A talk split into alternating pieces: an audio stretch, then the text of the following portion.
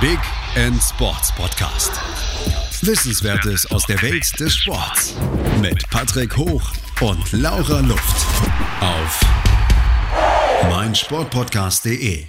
Hallo und herzlich willkommen zum Ladies Talk von Big in Sports. Heute geht es hoch hinaus, denn wir haben Basketballprofi Katharina Fikil mit ihren 1,95 im Gespräch, die natürlich aber nicht nur durch ihre Größe besticht. Hallo Katharina, schön, dass du Zeit hast. Äh, hallo, schön, dass ich dabei sein darf. Ja, perfekt. Diejenigen, die unseren Podcast schon kennen, wissen, dass wir immer drei Fragen direkt am Anfang an alle Sportler stellen. Und da ähm, kommen teilweise auch schon überraschende Antworten zustande. Ich bin gespannt, äh, was du darauf antworten wirst. Dann fangen wir mal an. Wer ist für dich der größte Sportler? Der größte Körpergröße oder? Äh, Körpergröße kannst du auch natürlich sagen oder allgemein für dich, wo du sagst, daran habe ich mich gerne dran zurückerinnert oder das finde ich bewundernswert. Ähm, also ja, das ist eine schwierige Frage, weil natürlich viele Sportler haben tolle Sachen erreicht. Klar, in meiner Sportart Michael Jordan, Kobe Bryant, äh, auch Dirk Nowitzki gerade aus Deutschland. Ähm, das sind schon tolle Persönlichkeiten und haben viel erreicht. Also die wären so vielleicht meine Antwort. Perfekt. Dann äh, kann gerne ein äh, genereller Sportmoment sein oder dein persönlicher. Wir kommen ja nachher nochmal auf deine Karriere zu sprechen, aber für dich der größte Sportmoment. Der größte Sportmoment, also ich würde sagen, ähm, 2012 ähm, wurde ich das erste Mal deutscher Meister mit Wolfenbüttel und damals war die Liga sehr ausgeglichen und es ging in der Finalserie bis Spiel 5 gegen die Halle Lions und wir haben in der letzten Sekunde mit einem Buzzerbeater gewonnen. Und das war sehr, ein, ja, sehr einschneidend und ähm, also toller Moment. Und noch ein anderer Moment, dass ich ähm, Euroleague spielen durfte, das ähm, wollte ich immer und das war schon äh, ja auch ein toller Moment, dass es geklappt hatte.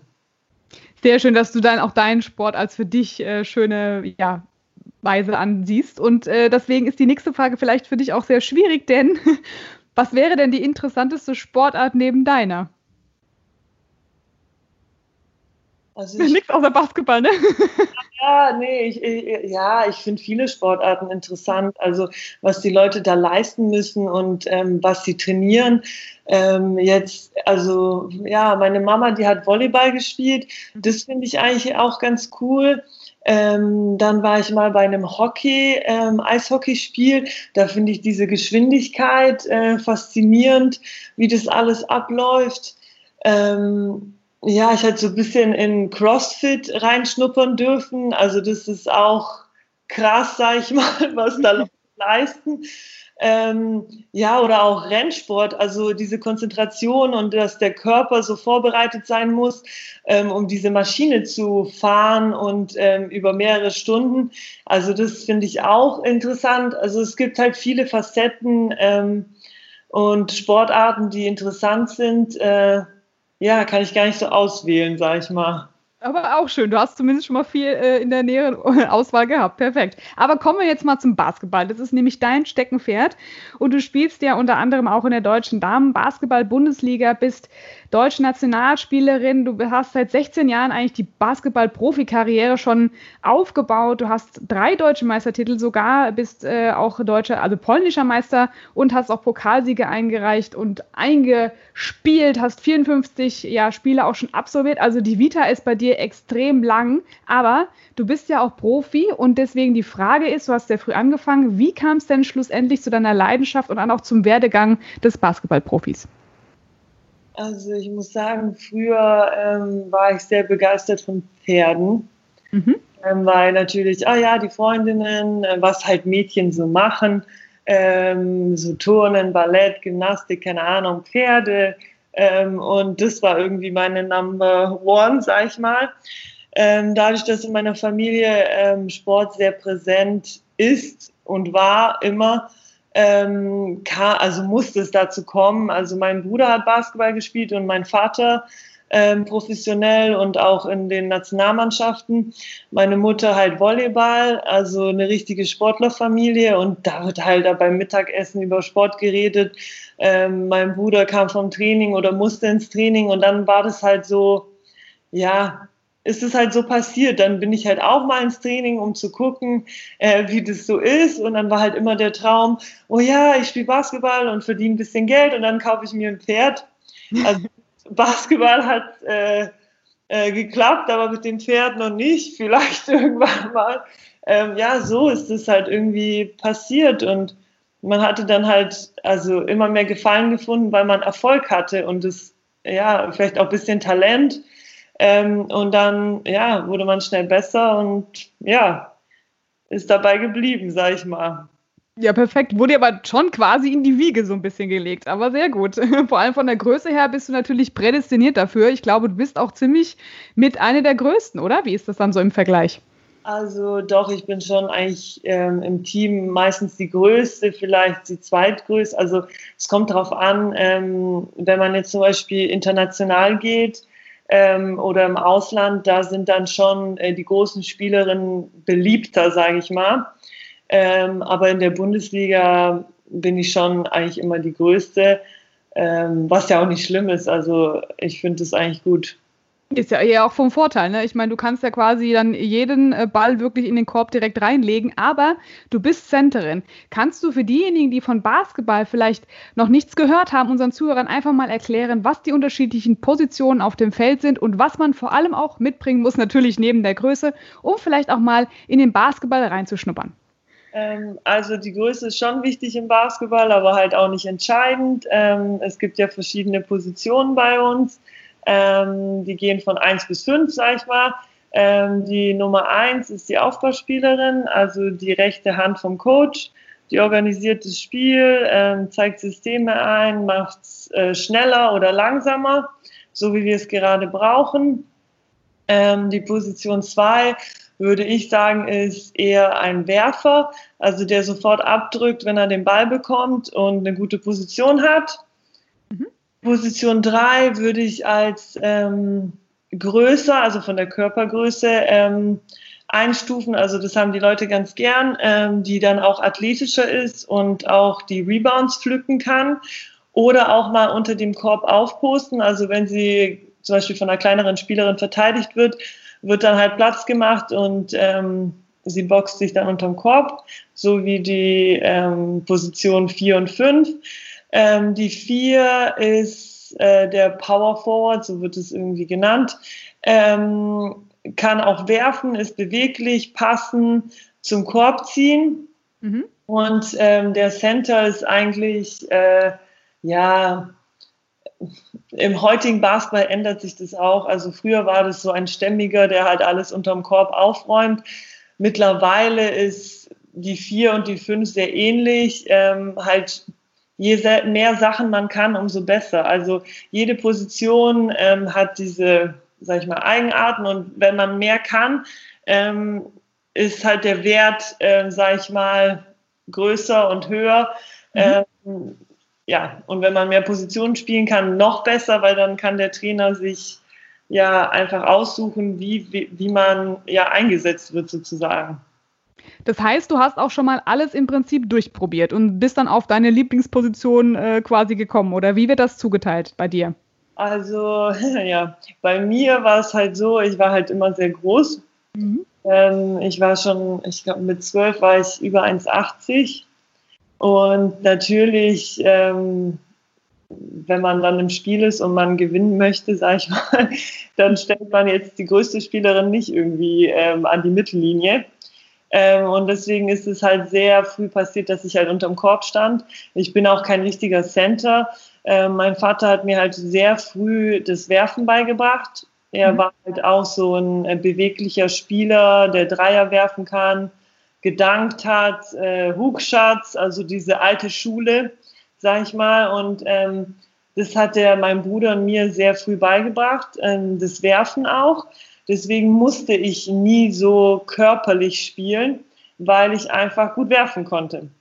Und so ein bisschen rausgehen konnte an die, ähm, ja, drei Sekunden Area, also da darf man halt nicht nur drei Sekunden parken unterm Korb sozusagen. Ähm, da gibt es ja auch die Regeln für diese Center oder für jede Spielerin. Und das, ähm, ja, das hilft mir jetzt, weil jetzt das Spiel moderner wird und ähm, also ich sag mal, ähm, die Spieler auch außen spielen. Und wenn man gut werfen kann, ist es natürlich äh, viel besser fürs Team. Dann kann man das Spiel ausdehnen.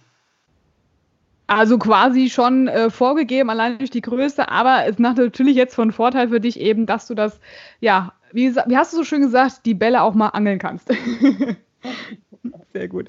Ähm, ja, du bist, äh, das gehen wir nachher auch nochmal detaillierter drauf ein, aber du bist ja auch äh, Basketballtrainer, hast da die Lizenzen und eben auch Fitnesstrainer. Und du hast gesagt, du hast dich auch in der Zeit jetzt natürlich, wir kommen gleich nochmal im separaten Talk dazu, ähm, ja natürlich auch fit gehalten mit CrossFit. Wie essentiell ist das? Und ich meine natürlich, bei so einer Größe ist Beweglichkeit auch ja von Vorteil, aber die hast du ja äh, durch deine Fitness, die du eh die ganze Zeit betreibst, ja automatisch. Ja, alle denken immer, dass das so automatisch alles passiert. Also ich muss sagen, das ist immer harte Arbeit. Ähm, ja, also meine, meine Trainerlizenz, also das wird halt angeboten, dass ähm, Spieler können gleich die B-Lizenz erwerben. Die B-Lizenz, damit kann man erste Basketball-Bundesliga Damen coachen und zweite Bundesliga Herren. Ähm, und dadurch, dass wir ähm, Spieler von Bundesliga und Nationalmannschaft sind, ähm, haben wir halt viel Erfahrung, wissen viel über Basketball und dürfen so einen Sonderlehrgang machen. Und äh, den habe ich gemacht 2019. Ähm, war eine coole Erfahrung. Ähm, und ja, letzte Saison habe ich äh, beim Herner TC gespielt und die haben mich so ein bisschen ins kalte Wasser geworfen, ähm, dass ich ein paar Spiele überschnitten haben in der Jugend und ein Team ohne Trainer ähm, an den Start gegangen wäre, also zu einem Spiel. Und dann habe ich halt kurzerhand gesagt, zwei Tage vorher, äh, ohne die Mädels zu kennen, wow. dass, dass ich da mitfahre und ähm, die unterstützt, weil also für mich ist es eine Sache der Unmöglichkeit, dass die Kids da alleine sind. Also das, das, das tat mir ein bisschen weh, muss ich ehrlich sagen, weil ähm, ich kenne das so nicht.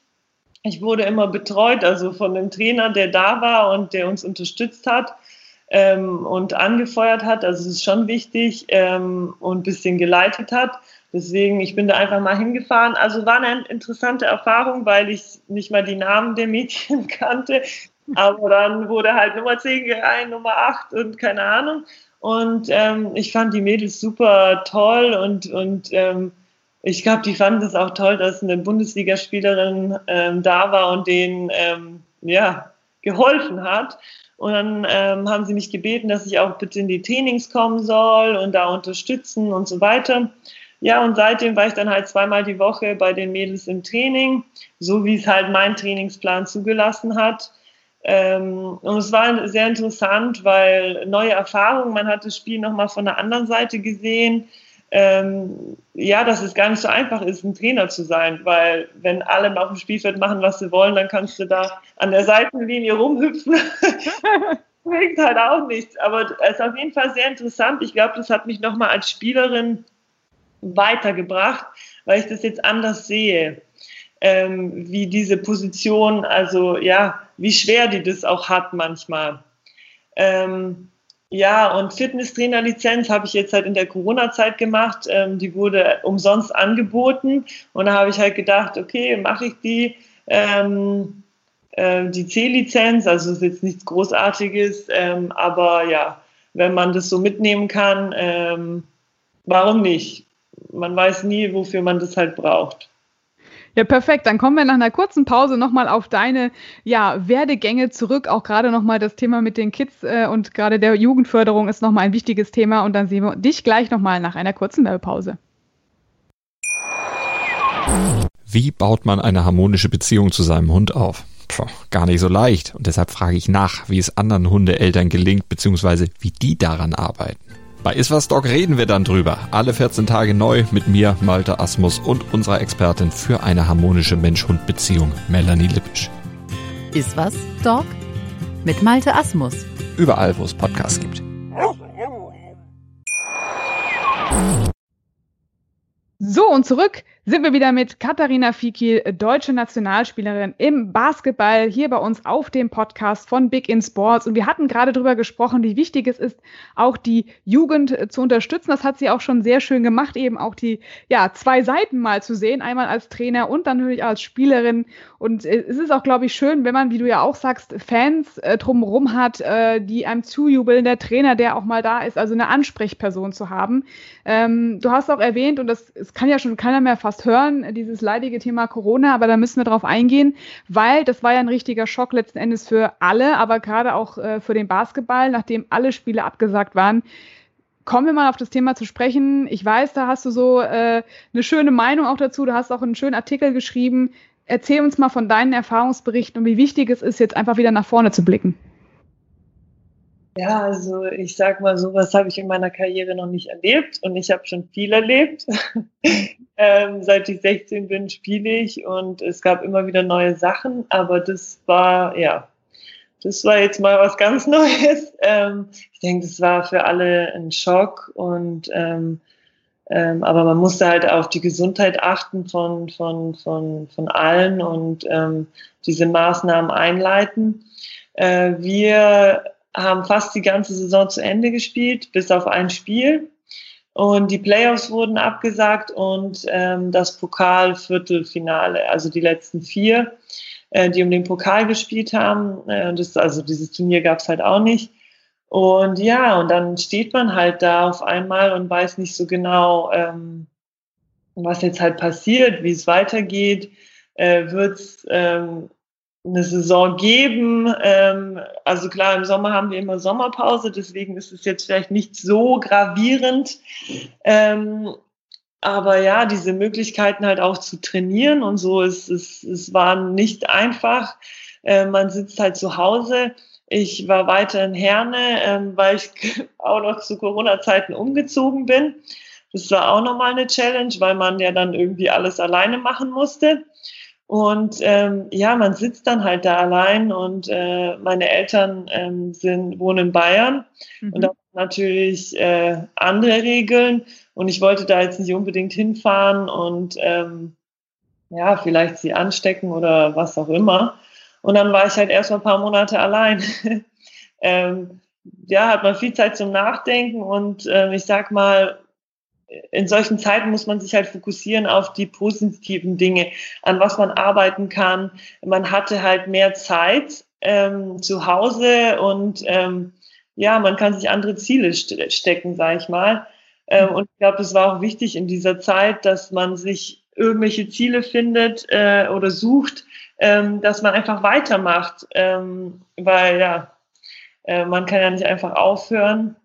Und der, ja, für den Sport ist es natürlich halt schwierig. Jetzt im Moment werden halt Hygienekonzepte ähm, geplant und dass es halt einfach weitergehen kann.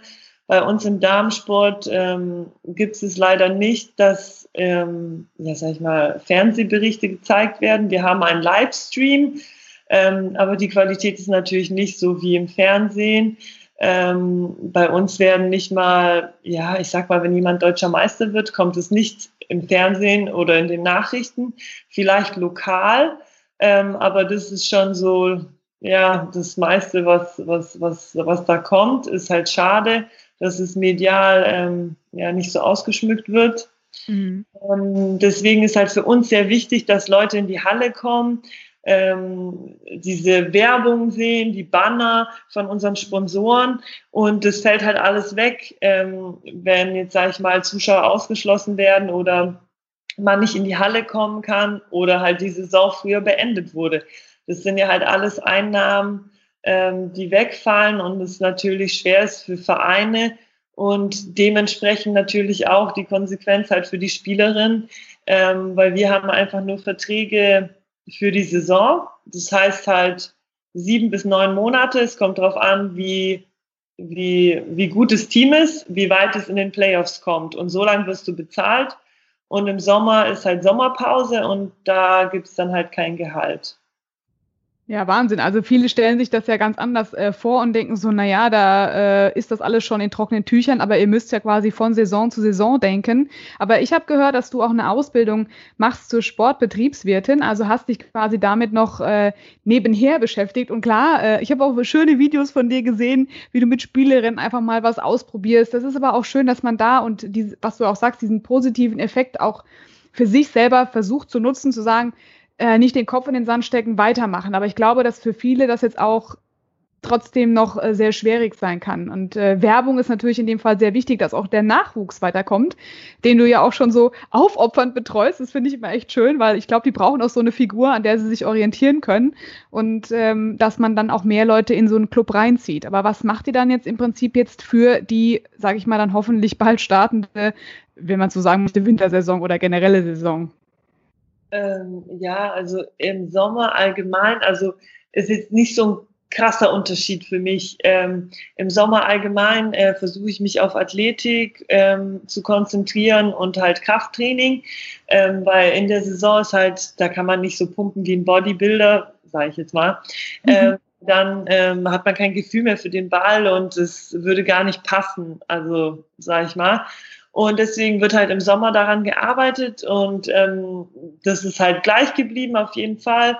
Ähm, normalerweise nach der Saison fahre ich für ein paar Tage in Urlaub, damit ich mal einfach runterkomme, weil wir arbeiten ja eigentlich sieben Tage die Woche, ähm, jeden Tag zweimal Training und am Wochenende Spiele. Wenn wir international spielen, also Eurocup oder Euroleague, haben wir noch unter der Woche ein Spiel, dann kommen halt die Reisen dazu, weil das ja natürlich in Europa ist. Und es ist dann schon immer sehr anstrengend und man geht dann auf dem Zahnfleisch, sag ich mal. Und man wird ja auch nicht jünger. Und dann, ähm, ja. Du bist ja noch jung.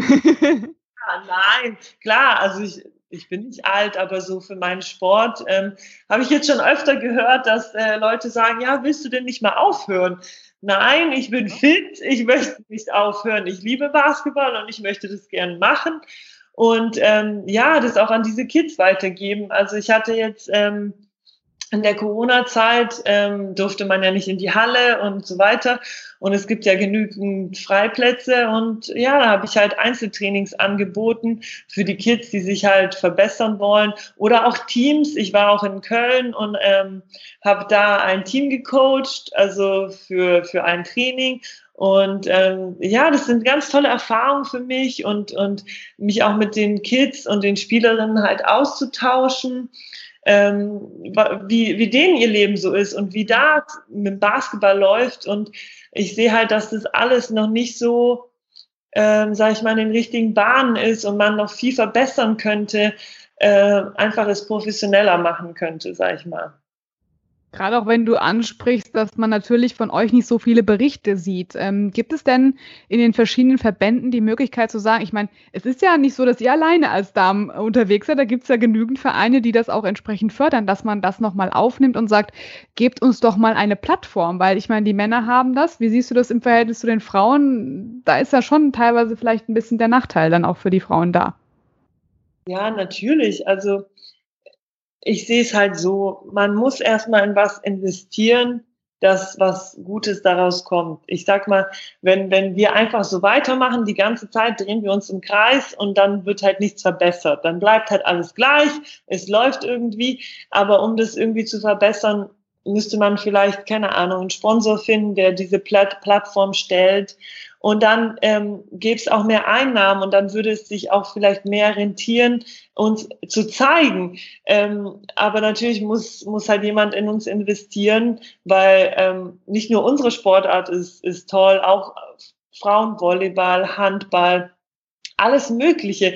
Ähm, das hat verdient, ähm, im Fernsehen zu kommen und dass Leute das überhaupt sehen, weil ich glaube, Leute wissen gar nicht, ähm, wie das ist, also wie, wie, wie unser Spiel ist. Natürlich gibt's keine Dunkings und so, aber Frauen sind dann so strategisch und Zusammenspiel, also das ist dann schöner Basketball. Und ähm, also jedes Mal, wenn ich jemanden mitgenommen habe zu den Spielen in die Halle, auch Männer, wohlgemerkt, die fanden, die fanden das dann toll. Also ähm, ja, das finde ich halt schade, dass, dass man ähm, das halt nicht so zeigen kann. Und natürlich, jeder kann sich aussuchen, welche Sportart er gut findet und, und Fan ist, natürlich. Aber so ähm, hätte man einfach die Chance, mal auszusuchen unter diesen ganzen Sachen. Und, und es wäre halt super, wenn wenn es irgendwie in Zukunft mal eine Möglichkeit gäbe dafür. Also dann hoffen wir mal, dass da äh, doch die ein oder anderen uns hier bei diesem Podcast zuhören, denn und ich muss ganz ehrlich gestehen, ich war auch bisher in meinem Leben nur einmal bei einem Basketballspiel. Oh, meine Schande über mein Haupt.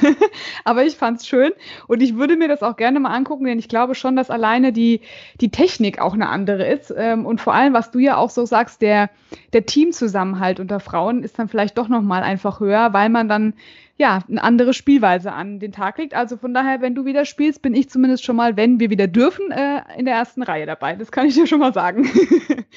nee, ich finde das schön, wenn man das auch ein bisschen zeigt und vor allem, du hast ja so eine Leidenschaft, die du ja über die ganzen Jahre auch eben hinweg schon in diesen Sport hineinträgst und hoffentlich dann auch dieser Sport vielleicht noch neue Fans eben dazu gewinnt, wenn man es auch einfach mal ausprobiert. Es ist ja keine ausgeschlossen, aber natürlich sollte man jetzt dann entsprechend sich mal an die Vereine wenden und da mal gucken, wie so ein Training äh, abläuft.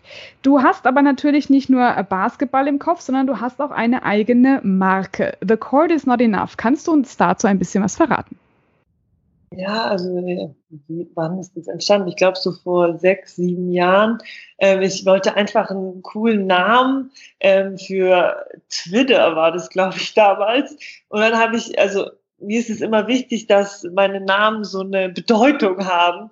Und da habe ich mich dann echt hingesetzt und habe überlegt. Ähm, und äh, dann kam das dabei raus. Und ähm, ja, Freunde von mir haben sich so Logos machen lassen für andere Sachen, die die gebraucht haben. Und dann war ich natürlich, ich will auch ein Logo. dann ähm, kam das irgendwie so zustande.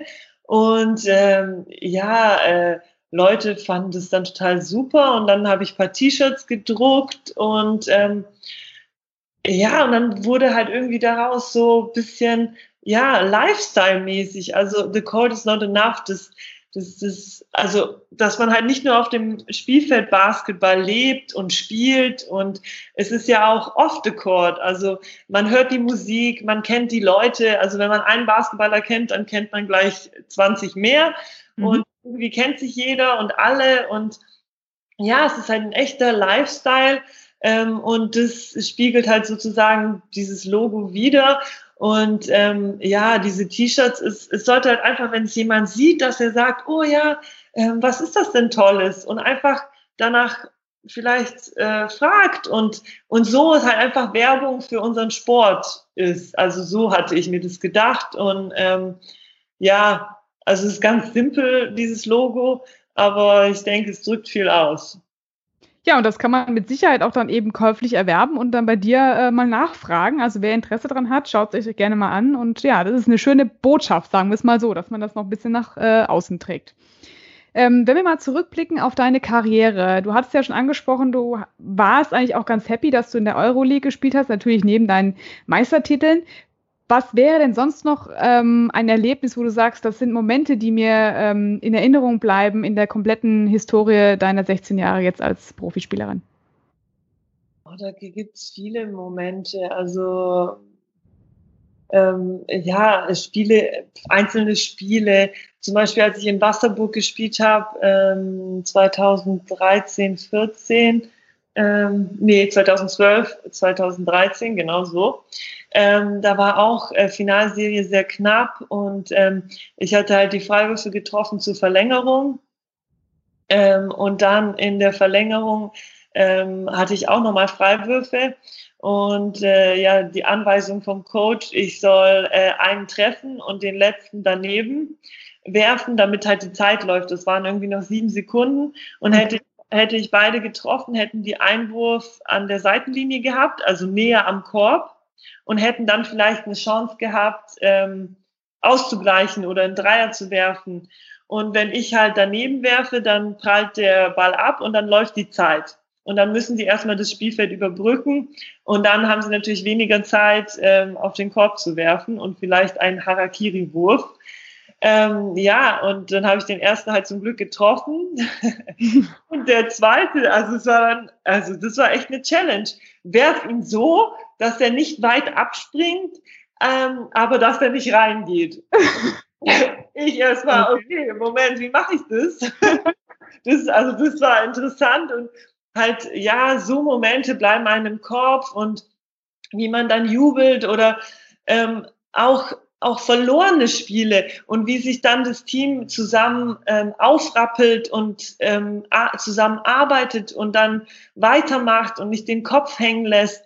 Also so Sachen ähm, ähm, waren mir immer wichtig. Also ich bin halt ein Teamplayer. Ich, ich funktioniere am besten, wenn das Team funktioniert. Und es ist ja auch eine Teamsportart. Und wenn jeder seinen Teil dazu gibt, ähm, ich glaube, dann gibt auch jeder mehr weil ähm, wenn man dann nur so nebenher läuft und dann mal ein, zweimal den Ball anfassen kann, dann hat man halt irgendwann keine Lust mehr oder ist nicht mehr ganz so bei der Sache. Deswegen, ich bin ein, ein Fan von, von Teamplay und von einfachem Basketball. Ähm, deswegen freue ich mich auch einfach so einfache Aktionen, wenn man schön zusammenspielt. Pass, pass, pass, einfacher Chor. Bravo, fantastisch. Und mal nochmal. Also das ist so einfach, ja, das, das macht mir Spaß. Also das ist so das, warum ich das mache. Also das, ja. Man genau. merkt, du hast also selbst die kniffligsten Sachen schon umsetzen können, auch wenn es der Trainer wünscht. Da kommen wir aber gleich nochmal darauf äh, nach einer kurzen Pause zurück, wie das auch so mit den ganzen Taktikspielchen ist. Bis gleich.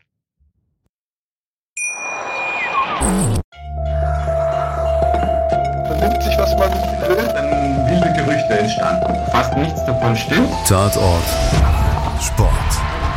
Wenn Sporthelden zu Tätern oder Opfern werden, ermittelt Malte Asmus auf meinsportpodcast.de. Folge dem True Crime Podcast, denn manchmal ist Sport tatsächlich Mord. Nicht nur für Sportfans.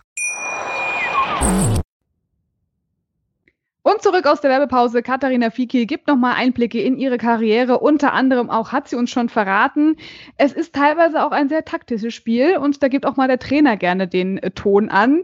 Äh, wie ist das denn generell bei euch? Gibt es dann teilweise auch nach, sag ich mal, Codewörter, dass man dann irgendwas reingerufen bekommt von der Seitlinie und du musst darauf reagieren? Oder ähm, wie läuft denn generell das Training bei euch ab? Trainiert ihr bestimmte Situationen? Äh, kannst du uns da mal kurz einen Einblick geben? Also ich sag mal, jeder Trainer ist anders, jeder hat ähm, andere Vorstellungen, aber ungefähr läuft es halt so ab, dass wir während der Saison zweimal morgens äh, Krafttraining haben, einfach um unsere Kraft zu halten. Und abends haben wir dann ähm, Teamtraining äh, und dann werden halt bestimmte Situationen besprochen. Also ich denke, Anfang der Woche ähm, arbeiten wir halt meistens so an Defense-Sachen, ähm, eins gegen eins, zwei gegen zwei, äh, picken wir uns so diese Situation raus. Ähm, weil klar, es sind fünf Spieler auf dem Spielfeld, aber es sind ja nicht immer alle involviert in das Spiel, sag ich mal. Ähm, und dann äh, kann man es am besten üben, wenn man das so ein bisschen ähm, kleiner aufteilt, sag ich mal. Dass zum Beispiel die große Spielerin mit der kleinen zusammenarbeitet und dann spielt man halt da zwei gegen zwei ähm, oder drei gegen drei. Und dann fügt man das also immer eine dazu oder dann ins 5 gegen 5. Und das ähm, passiert dann halt am Ende der Woche, sag ich mal, ähm, wenn es zum Spielauftakt geht. Ähm, und dann würden natürlich auch ähm, das, das, gegnerische Team wird besprochen und wie wir verteidigen und dann ähm, versucht, sag ich mal, ein, dann spielen wir die Systeme vom Gegner und wie wir dagegen verteidigen. Also es ist schon sehr taktisch. Ähm, bereiten wir uns vor mit verschiedenen, also natürlich übt man erstmal die Grundlagen. Es, es gibt verschiedene Sachen, ähm, zum Beispiel Blockverteidigung. Ähm, da gibt es verschiedene Möglichkeiten, wie man das verteidigt. Und natürlich muss man erstmal die Grundlagen können. Und dann ähm, benennt man das, keine Ahnung, ob jetzt rot, grün, wie auch immer, oder mit irgendwelchen Zahlen. Und dann äh, ruft der Trainer halt nur diese Zahl rein und dann weiß hoffentlich jeder Bescheid, was wir machen. Und dann wird es halt umgesetzt und je besser und automatischer wir das können und öfter üben zusammen, dann funktioniert es halt später besser. Mhm. Und ja, so läuft es eigentlich immer ab. Ja, das ist wirklich ein Zusammenspiel von äh, ja, verschiedensten äh, Techniken, die man auch macht. Gab es denn mal, äh, ich meine, es ist ja schon ein Kontaktsport, muss man ja so sagen, aber hattest du generell mal irgendwelche Verletzungen, weil du sagst, du bist ja eigentlich nie so im Getümmel, hatte ich das auch noch nie so, ja, getroffen, sage ich mal. Also man ist schon im Getümmel, also man kann dem nicht äh, ausweichen. Ähm, ich bin halt eher eine Spielerin, die so ähm, nachdenkt und jetzt nicht so äh, voll rein und äh, mit Verletzungsgefahr äh, ist egal. Das bin ich jetzt nicht so. Ähm, aber klar, wenn es sein muss, äh, gehe ich rein und äh, hole den Rebound ähm, und Körperkontakt ist natürlich da unterm Korb. Also ob jetzt kleine Spielerin zum Korb zieht oder große da anfängt, ihren äh, Center-Move zu machen.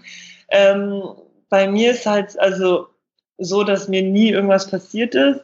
Aber ich denke halt auch, ähm, dass es, ähm, ja, also wie ich vorher gesagt habe, ich, ich, ich fliege in Urlaub oder ich fahre in Urlaub für zehn Tage und danach fange ich sofort wieder mit dem Training an. Also bei mir war das nie so, dass, ähm, wie zum Beispiel ich bei manch anderen gesehen habe, dass sie dann zwei Monate nichts machen und dann äh, drei Wochen vor der Saison anfangen zu trainieren.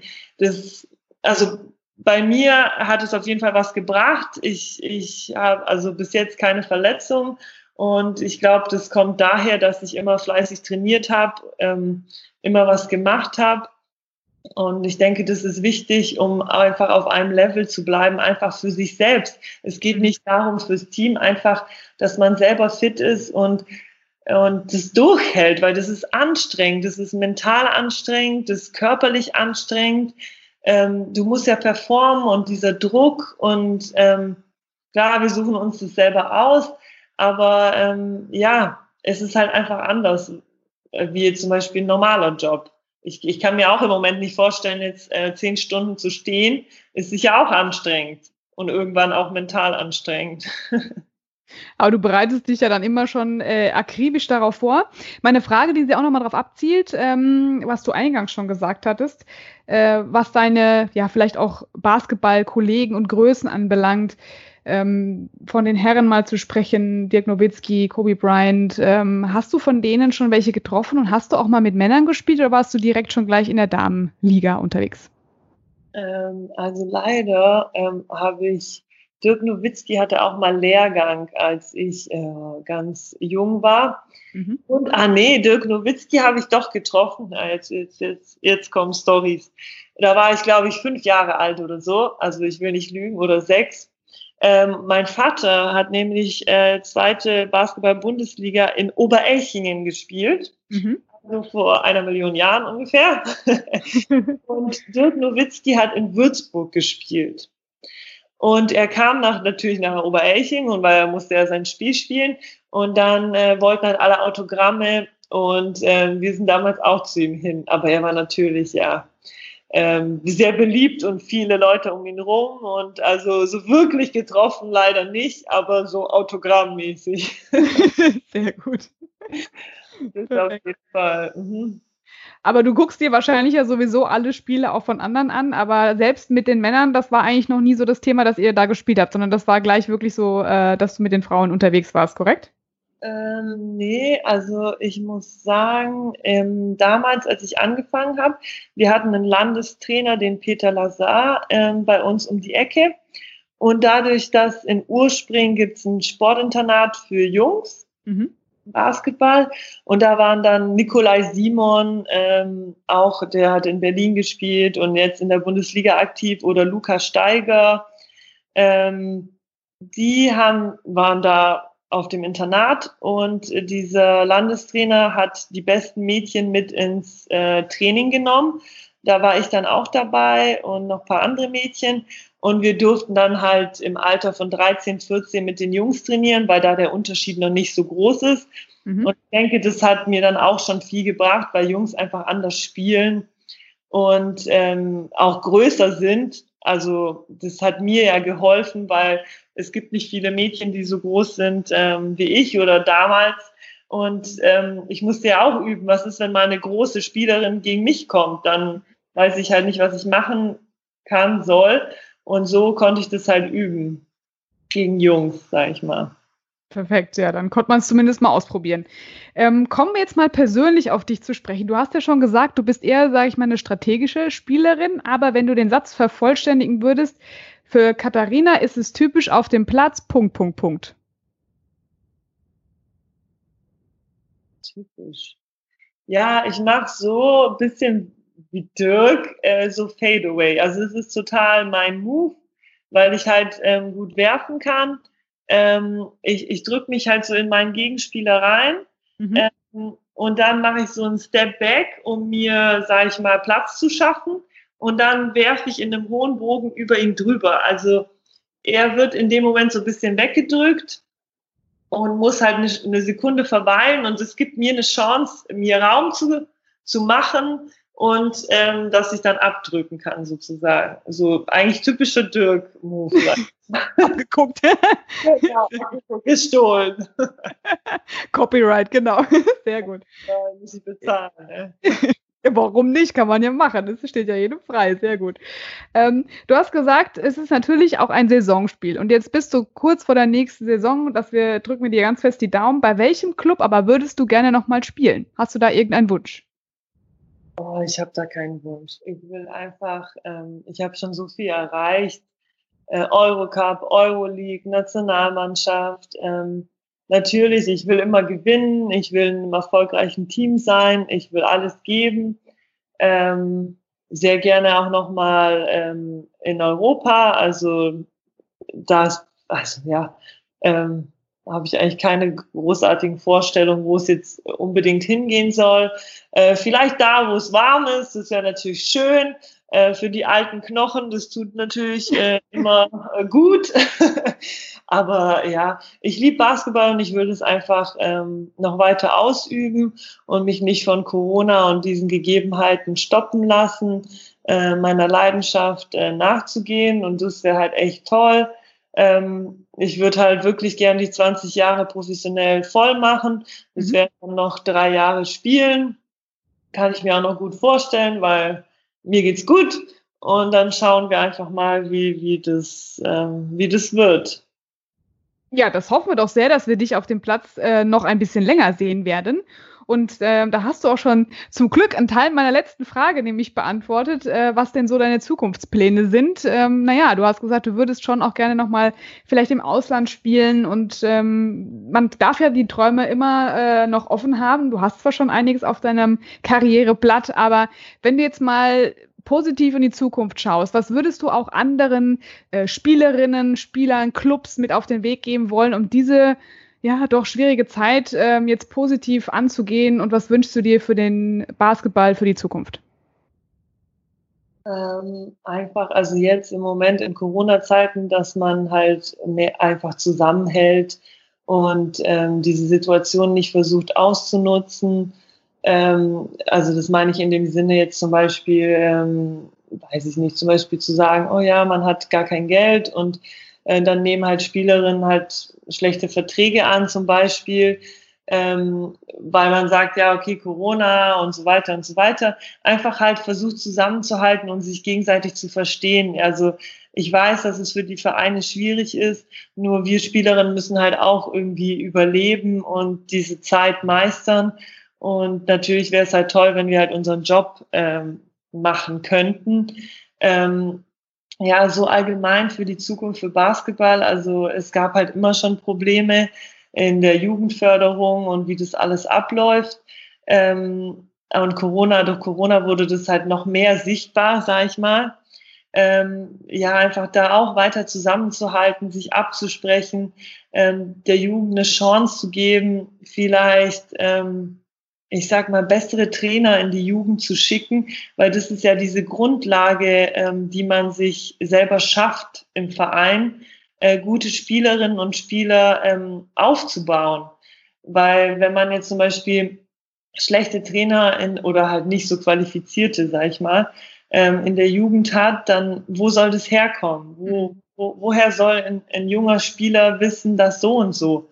Ähm, oder dass man lieber das macht und ja, einfach vielleicht auch ähm, allgemein, dass Kids einfach, egal ob jetzt Basketball oder andere Sportarten, einfach mehr Sport machen. Ähm, das würde, glaube ich, unserer ganzen Gesellschaft helfen, weil man lernt so viele Sache, Sachen, ähm, zum Beispiel im Team äh, mit den Leuten auszukommen.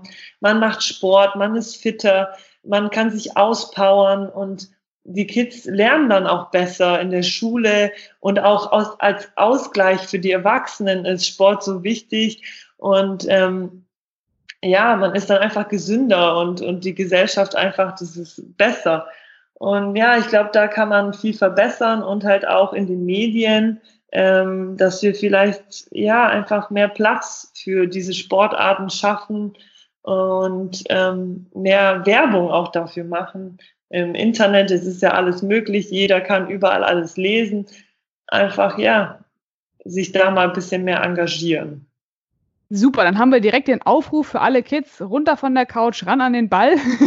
Ja. und, und wenn ihr Trainingseinheiten haben wollt mit Katharina Fikil, macht sie es bestimmt auch auf den Social-Media-Kanälen. Könnt ihr nämlich bei ihr mal nachgucken, sind sehr lustige Videos dabei, wie man eben auch mal die Koordinationsfähigkeit übt. Das ist ja auch mit dem Ball äh, ganz essentiell. Also vielen, vielen lieben Dank, dass du heute die Zeit hattest, ähm, uns hier Rede und Antwort zu stehen äh, bei unserem Podcast. Und ja, wir drücken dir ganz fest die Daumen, dass es jetzt endlich bald losgeht, dass das alles funktioniert, was die äh, hoffentlich Gesundheitskonzepte jetzt ergeben und äh, wir dann bald wieder den Ball äh, dribbeln äh, sehen können, auch bei dir. Und ja, viel, viel Erfolg. Vielen Dank, Katharina Fiki. Ja, vielen Dank. Der Big End Sports Podcast. Wissenswertes aus der Welt des Sports. Mit Patrick Hoch und Laura Luft. Auf meinsportpodcast.de. Wie baut man eine harmonische Beziehung zu seinem Hund auf? Puh, gar nicht so leicht. Und deshalb frage ich nach, wie es anderen Hundeeltern gelingt, beziehungsweise wie die daran arbeiten. Bei Iswas Dog reden wir dann drüber. Alle 14 Tage neu mit mir, Malte Asmus und unserer Expertin für eine harmonische Mensch-Hund-Beziehung, Melanie Lippisch. Iswas Dog mit Malte Asmus. Überall, wo es Podcasts gibt.